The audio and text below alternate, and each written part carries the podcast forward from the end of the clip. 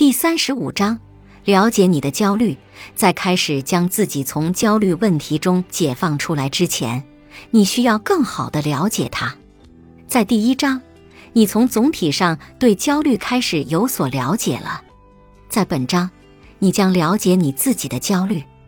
制定治疗计划必须考虑到触发焦虑的具体情境和经验，以及你个人对这些诱发因素的反应方式。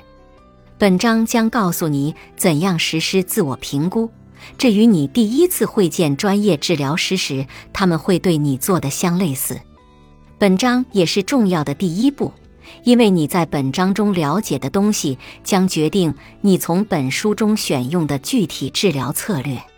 在本章中，你将了解触发你恐惧的情境和物体，影响恐惧的因素。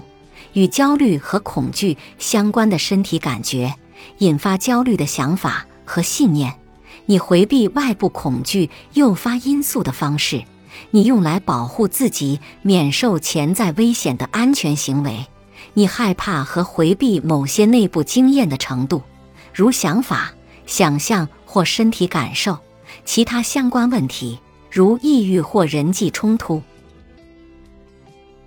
本集播放完毕。感谢您的收听，喜欢别忘了订阅专辑、关注主播，主页有更多精彩内容。